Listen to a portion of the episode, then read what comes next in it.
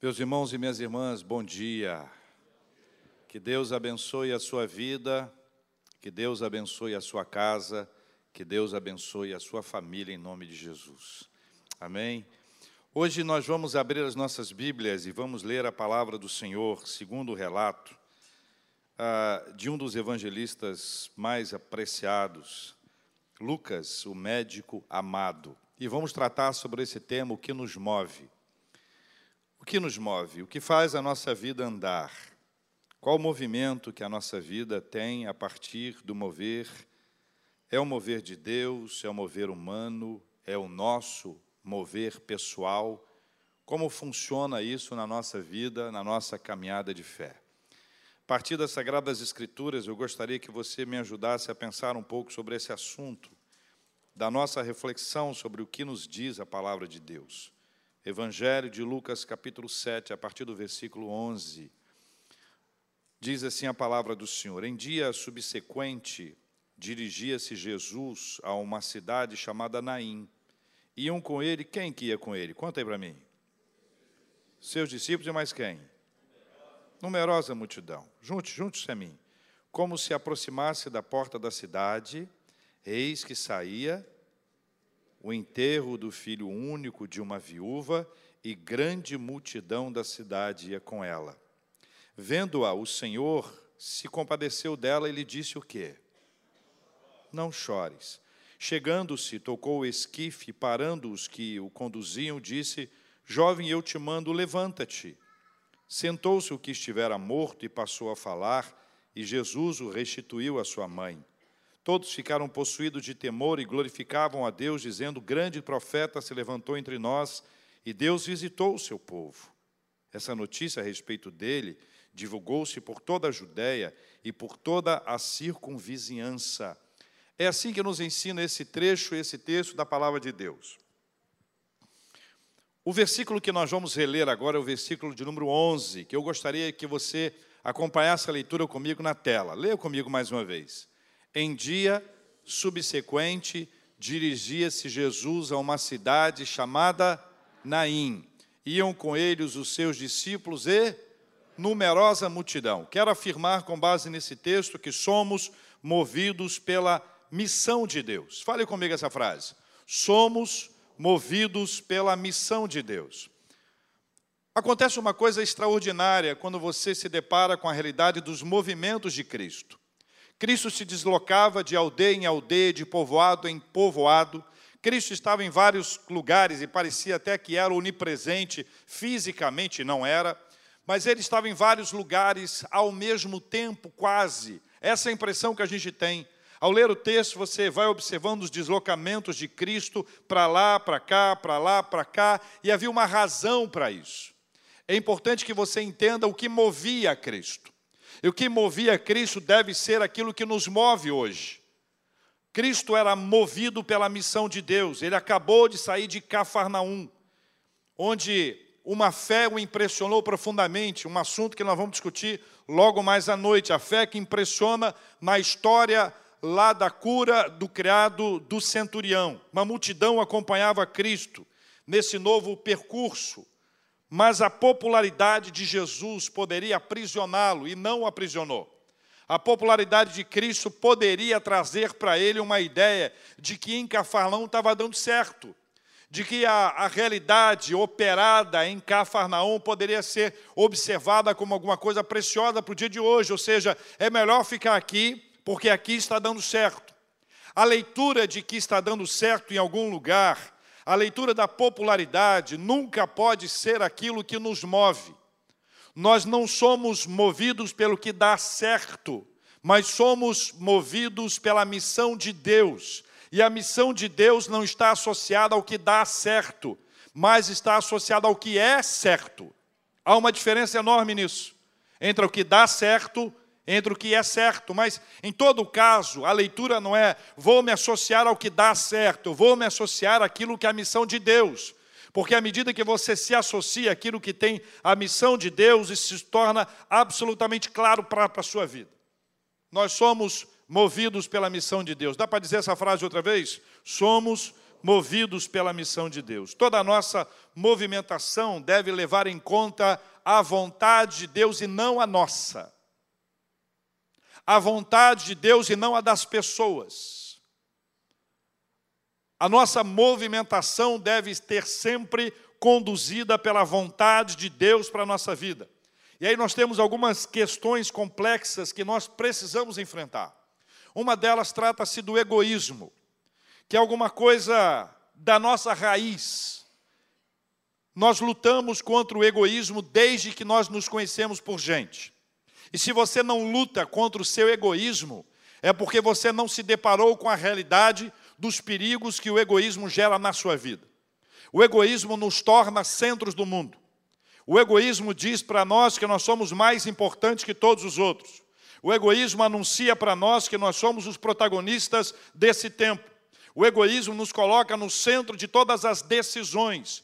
E exatamente com base nesta decisão do egoísmo, nós vamos incorrer em vários erros. Vamos gerar para nós prejuízos profundos. Vamos tornar a nossa vida um inferno. E mais do que a nossa vida um inferno, vamos tornar a vida de todas as pessoas um inferno, porque nós vamos exigir que a vida de todo mundo, o comportamento de todo mundo, a caminhada de todo mundo seja de acordo com a nossa vontade, com a nossa perspectiva, com o nosso olhar, porque nós achamos que sabemos tudo. Sabe quem é assim? Não, é uma pergunta. Sabe quem é assim? Não vou afirmar, não, estou perguntando. Sabe quem é assim? A segunda dificuldade que nós enfrentamos para caminharmos no mover de Deus é o hedonismo. Uma palavra bastante conhecida já hoje em dia. O hedonismo trata do prazer como algo mais importante. Por causa do hedonismo, nós temos dificuldade de lidar com a dor. O sofrimento é para nós uma coisa terrível, e de fato é. Mas ele se torna mais terrível quando nós não conseguimos lidar com os problemas da vida e qualquer coisa parece que é o fim. O hedonismo nos leva a achar que tudo deve nos trazer prazer, inclusive as questões espirituais. Então, para quem é hedonista, o relacionamento dele com Deus vai bem até o momento em que está tudo bem se enfrentar um percalço, se tiver um obstáculo, se vivenciar uma luta, a situação cai por terra, porque a pessoa não está preparada para aquilo. Ela está absorvida pela ideia de que o prazer é que vai conduzi-la. Então, até quando o assunto é bíblico, a gente caminha dentro dessa linha de achar que tudo deve ser feito para o meu bem, egoísmo, ou para o meu prazer, hedonismo. Só que nós não somos criados à imagem e semelhança de Deus para isso. Nem você, nem eu, nós não fomos criados para vivermos como reféns do egoísmo ou do hedonismo. Nós nascemos para sermos movidos pela missão de Deus. Nós somos movidos pela missão de Deus. Amém, meus irmãos? E aí entra algumas questões importantes para a gente entender Existe um conceito teológico de missio Dei, ou missão de Deus. Eu vou apresentar para vocês na tela uma definição, queria que vocês me ajudassem a ler. Leia comigo. Missio Dei, ou a missão de Deus. Deus, o Pai, enviando o Filho, e Deus, o Pai, e o Filho, enviando o Espírito Santo. Deste ponto de vista, Pai, Filho e Espírito Santo enviam a igreja para dentro do mundo para resgatar todos os que se tornaram prisioneiros do pecado. O que, é que isso nos ajuda a entender? Que nós não temos uma missão própria. Nós não temos uma missão solo. Porque imagine bem a igreja como um todo. Imagine cada um de nós estamos acompanhando pela internet ou presencialmente aqui. Se eu perguntasse a você, qual é a sua missão? Se esse princípio não for colocado em prática, nós vamos ter várias missões diferentes aqui entre nós. E algumas delas antagônicas. Nós vamos brigar entre nós por causa da nossa missão. Só que quando você compreende que a sua missão, a minha missão, é a missão de Deus, eu preciso entender qual é a missão de Deus. Vou botar na tela outra vez. Volta aí para a tela, vamos ler de novo. Missio Dei, ou a missão de Deus. Leia comigo. Deus o Pai, o que, que ele fez? Enviando o Filho. E depois Deus o Pai e o Filho enviando o Espírito Santo. Desse ponto de vista, vamos lá agora os três: Pai, Filho e Espírito Santo enviam a igreja para dentro do mundo para resgatar todos os que se tornaram prisioneiros do pecado. Essa é a nossa missão. Nessa lógica, a nossa missão é a missão de Deus. Não há missão própria, não há missão solo, não há missão individualizada. A nossa missão é a missão de Deus. E para o cumprimento da missão de Deus, Deus nos deu dons e talentos. Eu aprendi desde cedo que Deus nos deu pelo menos um donzinho. Pelo menos um você tem. Um donzinho você tem. Talentos nós temos vários. Então nós recebemos da parte de Deus dons e talentos para colocá-los em prática no cumprimento do quê? No cumprimento do quê? Pode falar sem medo. Da missão de Deus. Pode falar sem medo. Da missão de Deus. Sem medo agora. É isso. A missiodeia, a missão de Deus, a missão do Senhor, que Ele nos confiou, tem esse tipo de perspectiva. Essa afirmação muda a nossa forma de ver e, por causa dela, as nossas prioridades são alteradas.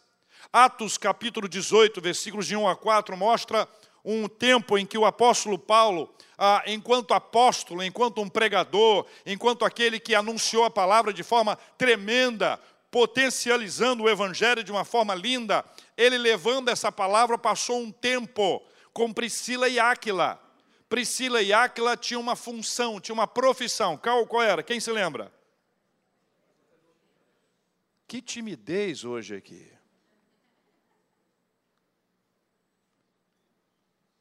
Fazedores de tenda. A missão profissional deles era fazedor de tenda. A missão de Paulo era pregar o evangelho. Mas houve um tempo em que Paulo estava ali associando à missão de Deus a vida prática. Isso nos ajuda a entender que a missão de Deus ela é desenvolvida no meu dia a dia profissional.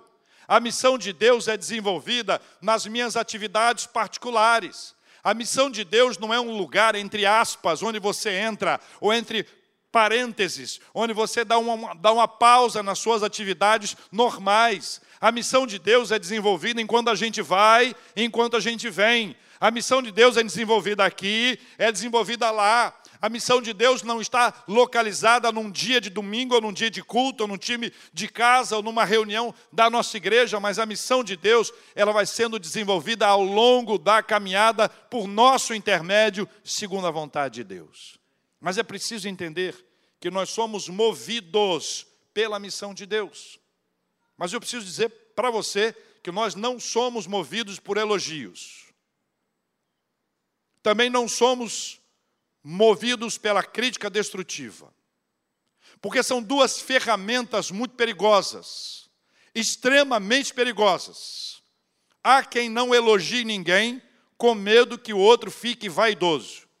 Eu tenho medo dessa pessoa. Porque se ela acha que com o elogio dela alguém vai ficar vaidoso, perigosa é ela. Caminharam comigo? Ah, não vou elogiar não, senão a pessoa vai se achar o máximo. Olha que poder eu tenho no meu elogio, de ao dizer alguma coisa, a pessoa vai se tornar o máximo.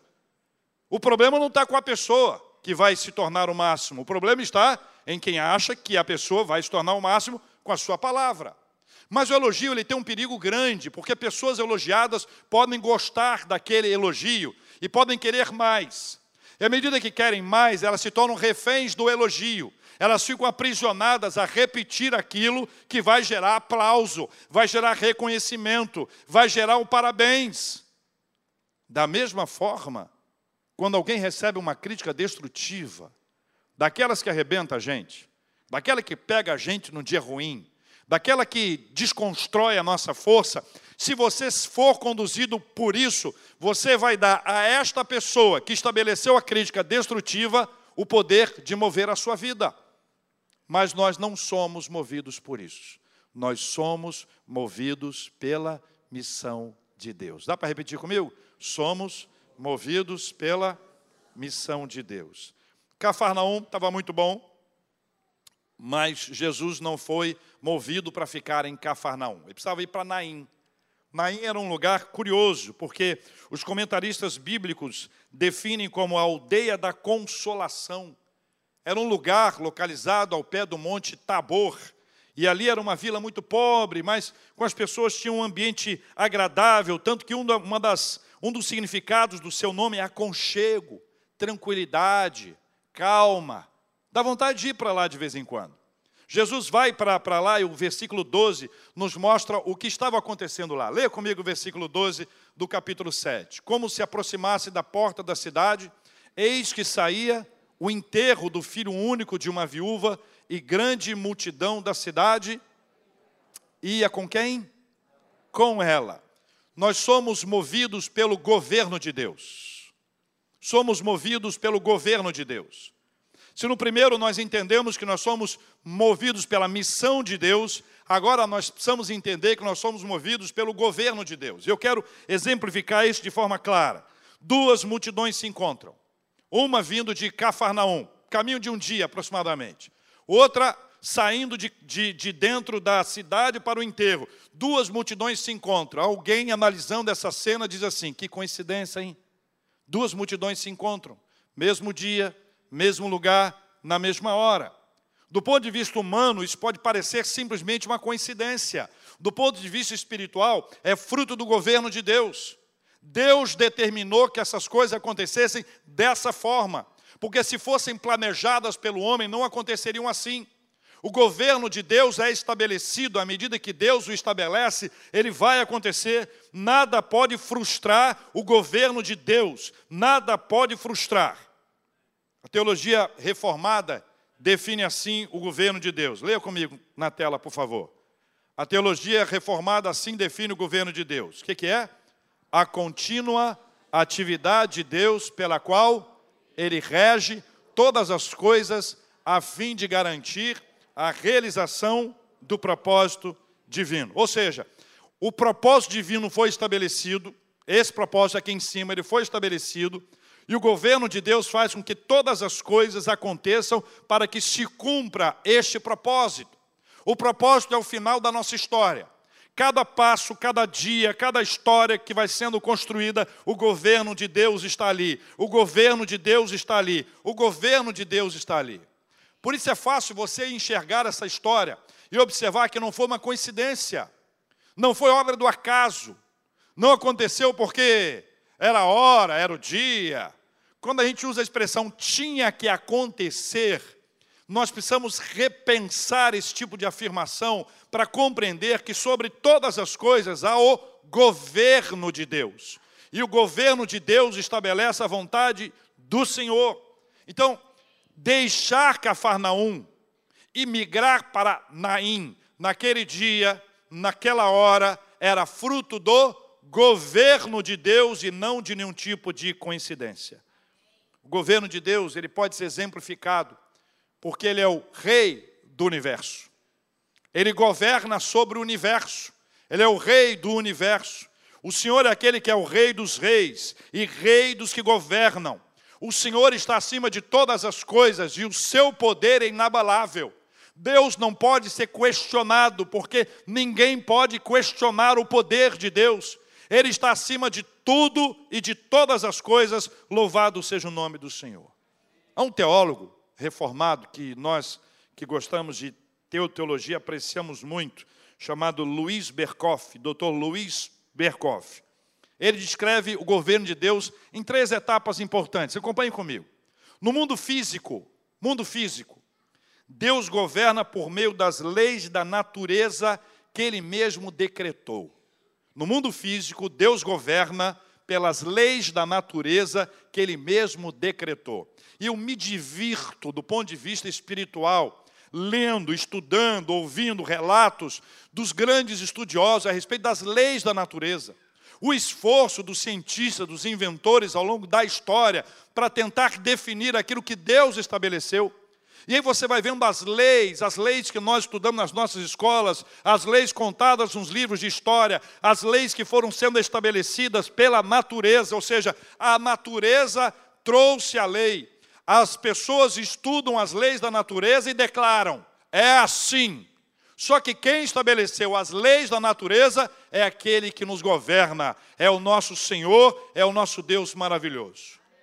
No mundo mental, o governo de Deus se estabelece por meio das propriedades e leis da mente, lógico, pela operação do Espírito Santo. No governo e domínio dos agentes morais, ele faz uso de toda classe de influência moral, ele faz uso das circunstâncias, ele faz uso dos motivos, das motivações, ele faz uso das instruções, daquilo que nós aprendemos na Sua palavra para nos conduzir. Deus estabelece o seu governo, o governo de Deus está estabelecido, louvado seja o nome do Senhor. O versículo seguinte está na tela para a gente ler junto. Diz assim a palavra do Senhor, versículos 13, 14 e 15. Leia comigo. Vendo-a, o Senhor se compadeceu dela e lhe disse: O que, que ele disse para ela? Não chores. Qual era o estado dela, só para relembrar aqui? Viúva, enterrando o filho, ok? Jesus disse o quê? Tem lógica? A gente já sabe o que vai acontecer. Ela não sabia. Tem lógica? Não chores. Que mais?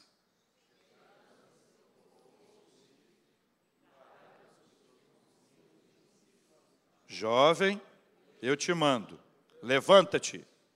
Sentou-se o que estivera morto e passou a falar. Jesus restituiu a sua mãe. Esse é Evangelho de Lucas 7, 13 a 15. O governo de Deus se apresenta naquilo que podemos chamar de providências extraordinárias ou milagres. Essa é uma das uma, uma outra maneira de Deus revelar o seu governo, o governo de Deus através das suas providências extraordinárias ou milagres. Vendo-a o Senhor, é o que diz o texto bíblico. O olhar de Cristo não foi para o esquife, nem foi para as pessoas. O olhar de Jesus foi para ela. E ela precisa ser relembrada aqui que elas somos nós. Elas são aqueles que sofrem. Elas são aqueles que passam dificuldade. Ela são aqueles que passam lutas, aqueles que enfrentam problemas na sua vida.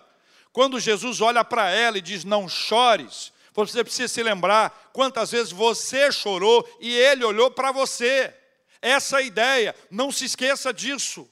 Na hora do choro, na hora da dor, na hora do sofrimento, na hora da angústia, na hora do aperto, na hora que nós estamos passando por muitas dificuldades, lembre-se disso. Jesus é aquele que olhou para aquela senhora saindo de Naim, o texto bíblico diz: vendo ao Senhor, Jesus olhou para ela. Diz o texto. Lucas não informa porque a mulher havia se tornado viúva. Lucas também não conta o tipo de enfermidade do filho que o conduziu à morte. Esses relatos não são mais importantes que aqueles que foram aqui apresentados. Ao apresentar Jesus como Senhor, e a palavra utilizada no seu original é Kyrios, o evangelista usa o termo grego que a Septuaginta traduziu o nome de Deus no Antigo Testamento.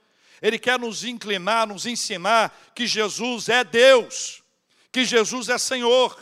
Então, nesse processo do governo de Deus, Jesus está apontando para o Pai e o Pai aponta para o Filho. Jesus está trazendo a realidade do governo de Deus que estava sobre a sua vida. E ele era movido pelo governo de Deus, e o governo de Deus estava sendo estabelecido. E diante daquele quadro, ao ver aquela mulher, e ao ser apresentado como Kyrios, como Senhor, está sendo estabelecida uma revelação de Jesus como filho de Deus, a divindade de Cristo. E aqui a divindade, o governo de Deus se manifesta em cinco etapas simples. Primeiro, Jesus se compadeceu daquela mãe viúva. Jesus se compadeceu dela. Jesus teve compaixão dela.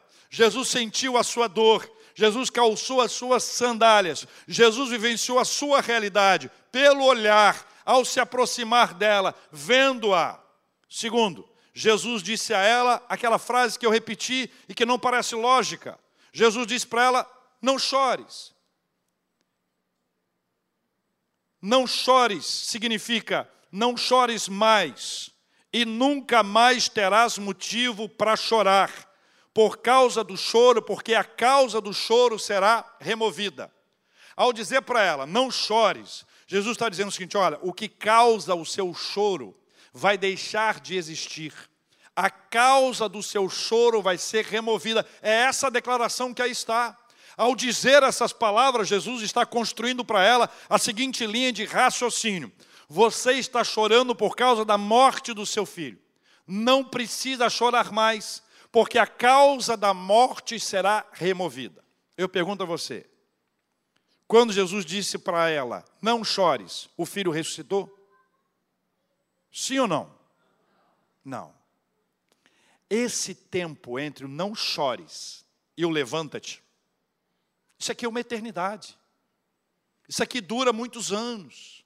Isso aqui dura muito tempo. É essa a impressão que a gente tem. O tempo da nossa espera entre a decretação e o anúncio, esse tempo, esse ínterim, ele é um tempo que mexe com a gente. É o tempo em que a ansiedade bate a nossa porta. É o tempo que nós começamos a ouvir vozes. Está vendo? Não vai acontecer. Com você não acontece. Acontece com outros. Com você não vai. Olha bem, olha isso, perceba aquilo. E nós somos conduzidos ou manipulados para nos esquivarmos disso, deixarmos de lado a nossa fidelidade e a nossa confiança em Deus. Não duvide do governo de Deus na sua vida. Jesus tocou o esquife e parou os que o conduziam. As leis, as leis impediam, as leis da pureza impediam que Jesus tocasse no morto.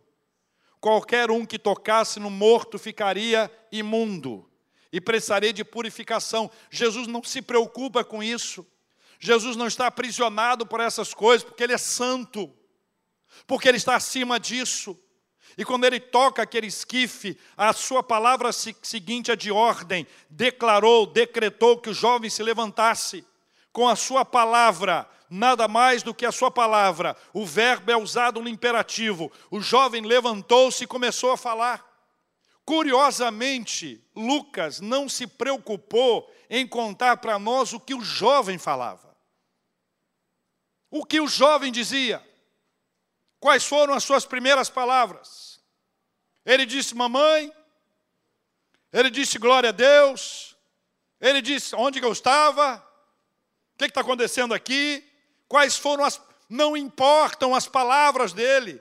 Se fossem importantes, elas estariam registradas no texto bíblico. Elas não são mais importantes do que aquilo que está registrado. Jesus entregou o filho à sua mãe, e a ideia é de uma restituição. Neste texto, a missão de Deus estava sendo cumprida e o governo de Deus estava diante de todos. Nós somos movidos pela missão de Deus, nós somos movidos pelo governo de Deus. A obra vai ser completa. A obra vai ser completa. A restituição foi conduzida. O filho volta à sua mãe, como nós voltamos ao nosso Pai por meio de Jesus Cristo. Entenda que aqui é um relato bíblico que aponta para a redenção. Veja a redenção nesse texto. Nós somos os filhos que estávamos mortos nos nossos delitos e pecados. No relato de Paulo aos Efésios, nós somos os filhos que estavam mortos, os nossos delitos e pecados, lá no nosso esquife, sem condições espirituais de levantarmos, de reagirmos, de respondermos, de manifestarmos a nossa vontade, de dizermos o que queríamos dizer, porque nós estávamos mortos. Mas a graça de Deus foi tão extraordinária. Pela graça nós somos salvos, pela graça nós somos alcançados. E nesse governo de Deus, Jesus pega a cada um de nós que estamos ali mortos e nos levanta e nos coloca de pé e nos leva de volta ao Pai, nos restitui ao Pai. Nós somos movidos pelo governo de Deus. Versículo 7, versículo 16 do capítulo 7, a parte A. Leia comigo. Todos ficaram Todos ficaram possuídos de temor e glorificavam a Deus. E aqui nós temos um terceiro elemento fundamental para o nosso entendimento.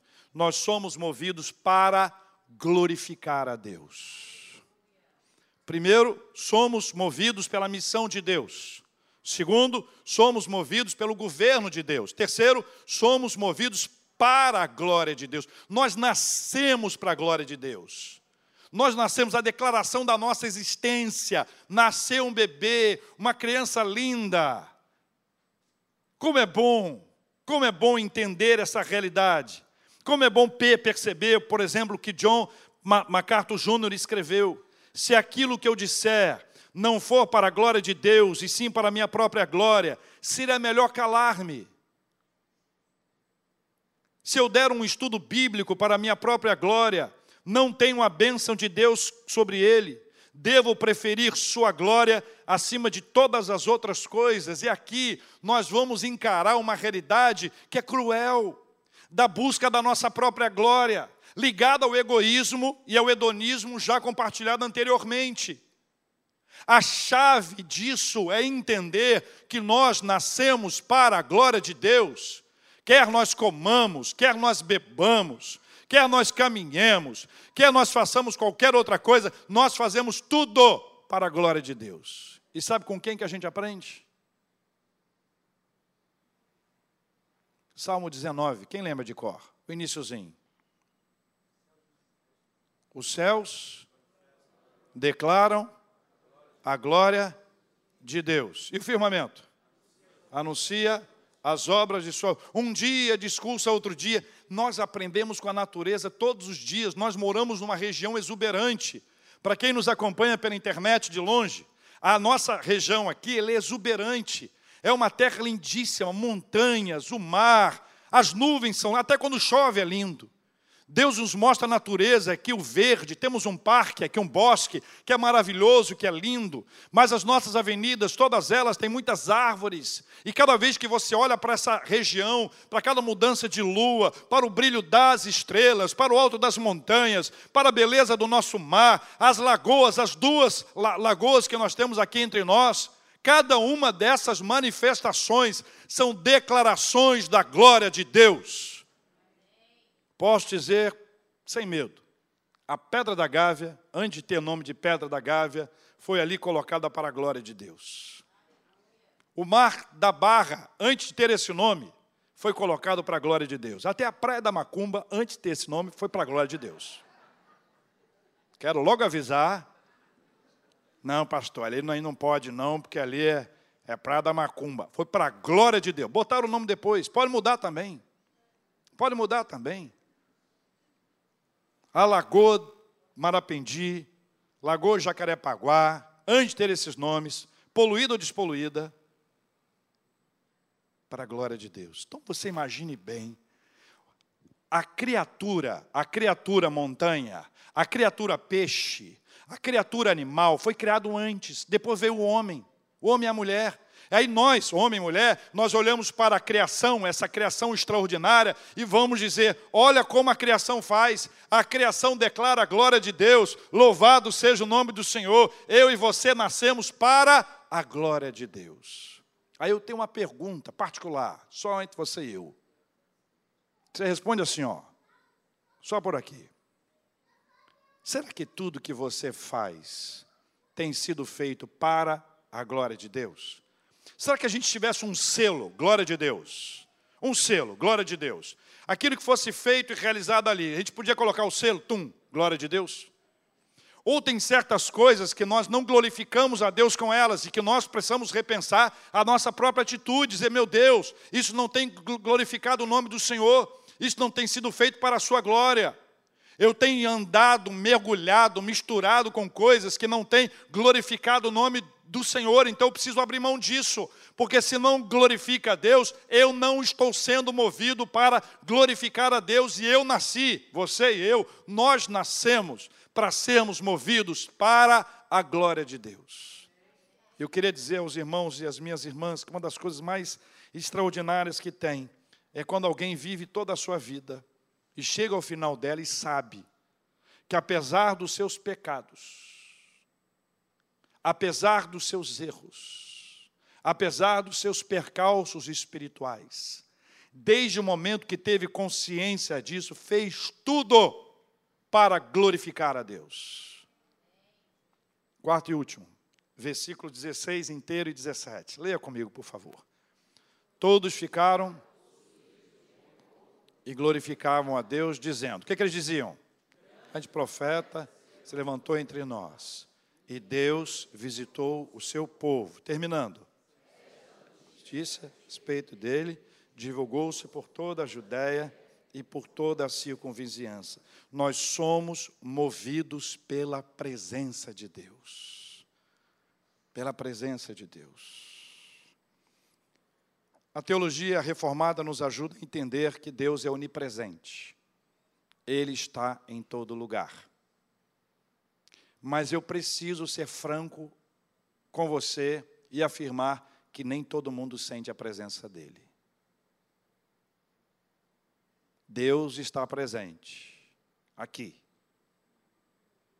Mas nem todo mundo sente a presença dele.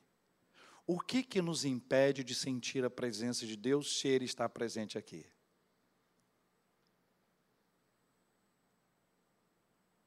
Deus está presente aqui. Nem todos sentem a sua presença. Para muitas pessoas é uma reunião, é um evento social, religioso.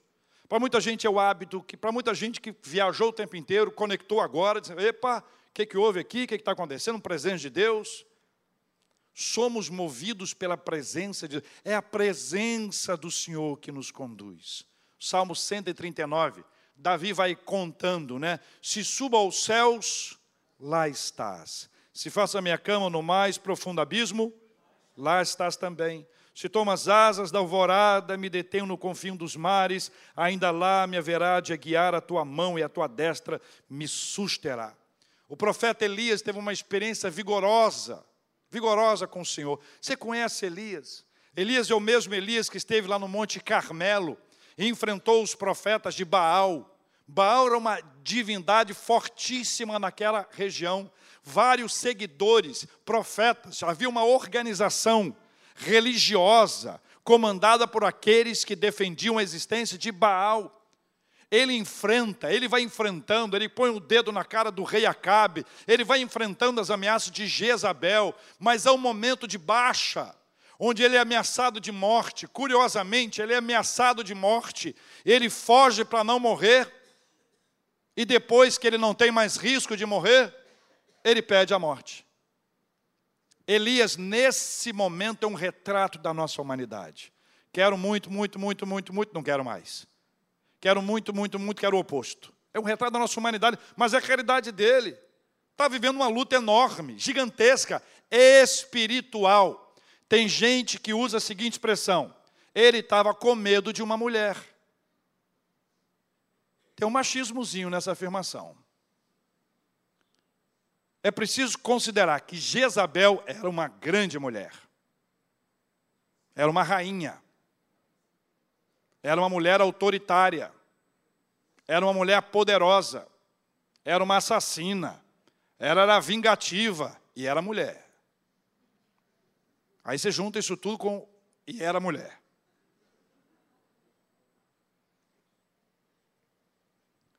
O problema de Elias não era a mulher. O problema de Elias era o diabo. O problema de Elias era espiritual. Você acha que ia ser uma luta de classe? Você vai dar uma leitura sexista para esse texto? A Elias versus Jezabel. Uma leitura sexista, homem e mulher. É essa leitura que você dá? Só dá essa leitura quem não conhece o texto. Quem não conhece com quem Elias brigou. Elias cutucou a onça com a vara curta, e essa onça não era Jezabel, essa onça era o diabo. Era uma questão espiritual, gente. Nesse processo espiritual, ele foi deprimido espiritualmente. Ele se sentiu o menor de todos e, ao mesmo tempo, o último. Ele se recolheu numa caverna. E naquele momento, na caverna, ele começou a ter dúvidas da existência de Deus. Ele foi alimentado pelos animais. Os animais levaram para ele carne assada. Ele foi alimentado, ele foi sustentado. Por trás dos animais estava a mão de Deus, conduzindo tudo. Deus sustentando, Deus ministrando, Deus se revelando a ele, mas era necessário um pouco mais. E aí o texto bíblico diz para a gente o seguinte, meus irmãos, primeiro livro dos reis, capítulo 19. Disse-lhe Deus, sai e põe-te neste monte perante o Senhor. Eis que passava o Senhor e uma grande e forte e um grande e forte vento fendia os montes e despedaçava as pedras, as penhas diante do Senhor. Porém o Senhor não estava no vento.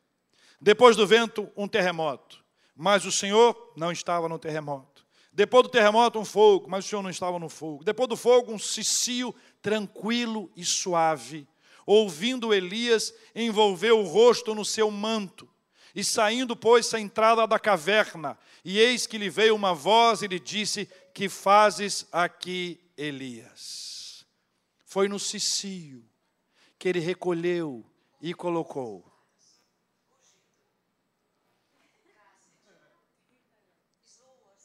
Participação especial da Síria. A Síria é muito obediente. Quando quer. Somos movidos pela presença de Deus, somos movidos pela presença de Deus. Jesus ensinou para a gente um segredo. Ele disse: ó, entra no teu quarto, quem sabe, fecha a tua porta, e teu pai, que está em secreto, te recompensará. Pergunta que eu faço a você: que recompensa você quer quando estiver diante de Deus? Antes que você responda qualquer coisa, eu vou te dizer o que diz o texto. A recompensa é estar na presença de Deus. Essa é a recompensa. Aí eu vou lá buscar uma bênção, vou fechar meu quarto, entrar lá para receber. Não, não tem bênção maior do que a presença de Deus a presença de Deus é superior a qualquer bênção. É por isso que Paulo, ao orar, ao pedir para que ele fosse retirado o espinho na carne, a resposta de Jesus para ele, foi Jesus quem respondeu para ele, foi: A minha graça te basta. O meu poder se aperfeiçoa na sua fraqueza. E aí a construção é essa: o fragilizado Saulo estava sendo fortalecido espiritualmente. É isso que nos faz enfrentar as batalhas da vida, quando nós somos fragilizados e somos fortalecidos espiritualmente para a glória de Deus. Nós somos movidos pela presença de Deus. E para terminar, o Senhor fez uma coisa, obra linda na nossa vida. Ele trouxe para nós o Espírito Santo. E o Espírito Santo não está à minha direita, ele não está à minha esquerda, não está à minha frente, não está atrás de mim, nem está acima de mim. O Espírito Santo está onde? Dentro. E esse é o mistério, porque quem somos nós para merecermos o Espírito Santo dentro da gente? Cá entre nós. Deus sabe o que você pensa e o que eu penso. Deus sabe o que a gente fala. Deus sabe o que a gente quer. Deus conhece os nossos desejos, Deus conhece os nossos planos, Deus sabe tudo e Ele não nos deixa. Não existe a teologia do Espírito Santo que sai e vai, vem e vai, vem e vai, e olhou. Não existe isso na Bíblia. Não existe nenhum lugar que o Espírito Santo, depois foi derramado em Atos 2, ele ia e voltava aí, voltava, ele entrou e ficou. E ele está dentro da gente para nos convencer do pecado, da justiça e do juízo. E agora nós estamos definitivamente na presença dEle. Eu posso não sentir por causa do meu pecado, por causa da minha insensibilidade, por causa da distração, por causa do meu olhar para o outro lado. Eu posso deixar de perceber, mas Ele nunca deixa de estar. Deus está aqui, tão certo quanto o ar que eu respiro. Deus está no meu carro quando eu for embora. Deus está na minha casa. Deus está no meu trabalho. Deus está na minha escola, na minha universidade. Deus está porque Ele é onipresente. O mundo pertence a Deus. O mundo está debaixo da vontade de Deus. O governo de Deus está sobre todas as coisas. O que nos move? O que nos move? Eu gostaria de orar com você sobre esse assunto e relembrar os quatro moveres de Deus na nossa vida. Nós somos movidos pela missão de Deus. Somos movidos pela missão de Deus. Somos movidos pelo governo de Deus. Somos movidos para a glória de Deus. E somos movidos pela presença de Deus. Esses quatro movimentos preciosos de Deus na nossa vida vão nos colocar no lugar certo, sem a invencionice humana, sem os perigos do nosso egoísmo, do nosso hedonismo, sem os perigos dos nossos arrobos espirituais, visões que surgem do nada, aquelas experiências que cabem só no cantinho da minha experiência pessoal com Deus, mas que para algumas pessoas se tornam quase como uma lei um movimento desenfreado, um ativismo louco, que acaba dispersando, distraindo daquilo que Deus tem para realizar na sua vida. Vamos relembrar. Somos movidos pela missão de Deus. Fale comigo. Somos Somos movidos pela missão, não é a minha missão, nem a sua missão, não é a minha vontade, não é a minha ideia. Sabe o que, que isso mata? Isso mata iniciativa egoísta. Sabe que isso mata? O que, que você gosta? Ah, eu gosto de fazer isso na igreja. Eu gosto de fazer isso. Está ligado ao prazer. Mas é essa a vontade de Deus para a sua vida? Às vezes Deus quer colocar você num lugar que você não gosta, para fazer você aprender o que Ele gosta. É como, por exemplo, vamos fazer aqui uma campanha para entregar leite numa comunidade. E lá na comunidade todo mundo tem negócio de leite, como é que chama? Intolerância. Aí você diz: Meu Deus, eu fiz mal às pessoas, sabe por quê? Porque você fez aquilo que você queria fazer, ou aquilo que você gostava. O lugar que você precisa orar é: Senhor, o que é que move? O que é que vai agradar ao Senhor? O que eu preciso fazer para que o nome do Senhor seja anunciado? O que é que me move? O que nos move é a missão de Deus. Segundo, somos movidos pelo governo de Deus. Não é a minha vontade nem a sua vontade, mas é a vontade de Deus. Nós somos movidos pelo governo de Deus. Nós somos movidos para a glória de Deus, não a mim, Senhor. Não a nós, Senhor, mas ao teu nome da glória, como diz o Salmo de número 115. Por fim, nós somos movidos pela presença de Deus. Quero convidar você a vir à frente e orar comigo. Você quer apresentar o seu coração diante de Deus, diante daquilo que você ouviu. Também vamos orar pela cura dos enfermos, vamos orar por consolo aos corações enlutados, vamos agradecer a Deus pelas bênçãos que Ele mesmo tem ministrado sobre a nossa vida. Enquanto estivermos cantando, pode deixar o seu lugar e vem aqui à frente, nós vamos orar juntos em nome de Jesus.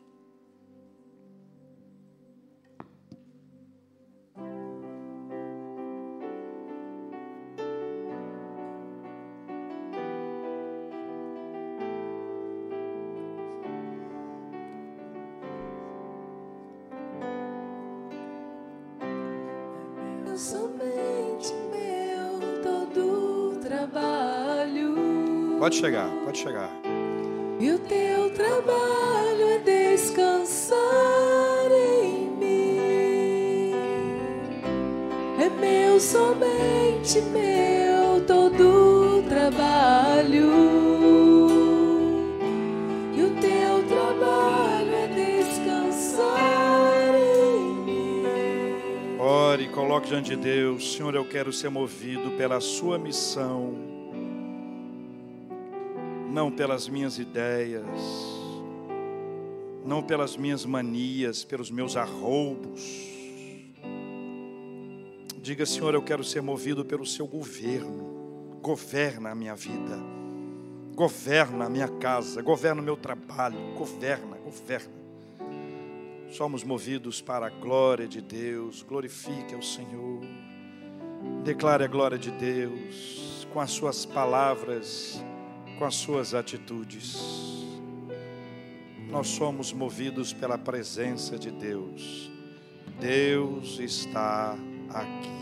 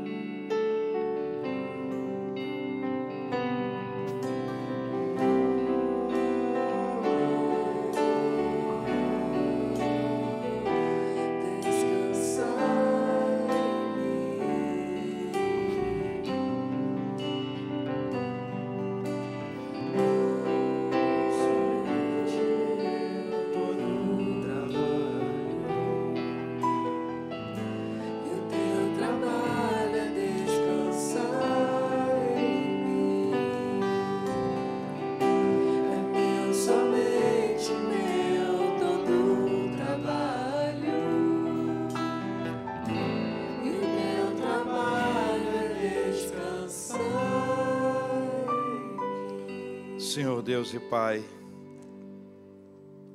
nós precisamos do Senhor. Nós somos movidos pela missão de Deus. A prioridade é o que o Senhor quer que nós façamos. Não é a nossa ideia, não é o nosso sonho, não é o nosso ideal, é a missão do Senhor. Tudo gira ao redor e está sob a missão do Senhor. Nada que não contribua para o cumprimento da missão do Senhor vai encher o nosso coração. Nem como indivíduos, muito menos como igreja. Muito menos como igreja. Nós somos movidos pelo seu governo, Senhor. E o Senhor sabe que tem certas horas da nossa vida que o nosso coração fica pequeno, sofrido, diante das circunstâncias que nós precisamos administrar, diante das dores que batem à nossa porta e que nós precisamos nos submeter a isso, sabendo que tudo está sob o governo do Senhor, sob o teu governo, Pai, sob o teu governo. Nós vamos seguir em frente, obedientes, ainda que doloridos, obedientes, ainda que chorosos, obedientes, ainda que sofrendo porque o governo do Senhor foi estabelecido e nós vamos cumpri-lo para a glória do Senhor em nome de Jesus. Nós somos movidos para a glória do Senhor. Os céus declaram e nós queremos declarar: a glória é do Senhor. O Senhor é o Deus majestoso, poderoso, que criou todas as coisas e que nos criou a sua imagem e semelhança o Senhor nos fez e nos permitiu que nós o adorássemos em espírito, porque Deus é espírito, importa que os seus adoradores o adorem em espírito e em verdade. Nós adoramos com as nossas palavras, nós adoramos, glorificamos com a nossa vida. Pai, nós somos movidos pela presença do Senhor, e o Senhor está aqui, nós podemos sentir apesar dos nossos pecados, apesar da nossa fragilidade, apesar do nosso pouco conhecimento, o Senhor está aqui. E eu quero pedir que o Senhor se manifeste a todos aqueles que precisam deste impacto generoso e poderoso. A tua palavra diz que o Senhor, que a declaração das pessoas é que o Senhor visitou Naim Queremos declarar que o Senhor visitou as Américas. Que o Senhor visitou as Américas. Que o Senhor visitou a nossa vida. Que o Senhor tem visitado a nossa casa. O Senhor tem visitado o nosso trabalho. O Senhor tem visitado a nossa cidade, Pai. Deus querido, nós nos submetemos ao Senhor e com humildade, com humildade queremos buscar a tua face nessa hora. Pai, ministra ao nosso coração o que nós mais precisamos. Oramos pela bênção da cura sobre os enfermos. Todos aqueles que estiverem enfermos, que sejam curados, curadas para a glória do Senhor. Oramos, ó Deus, por aqueles que estão enlutados, entristecidos. Traz o consolo do teu Espírito Santo traz a paz do Senhor que excede a todo entendimento.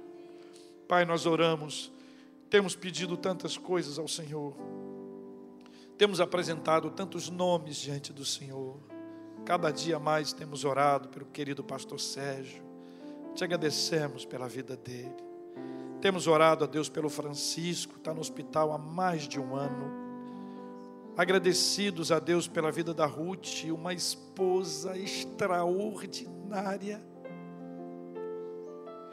que não deixa seu marido hora alguma. Deus, ela precisa de renovo emocional, renovo físico, renovo espiritual. Guarde com ela suas filhas, genros e toda a família.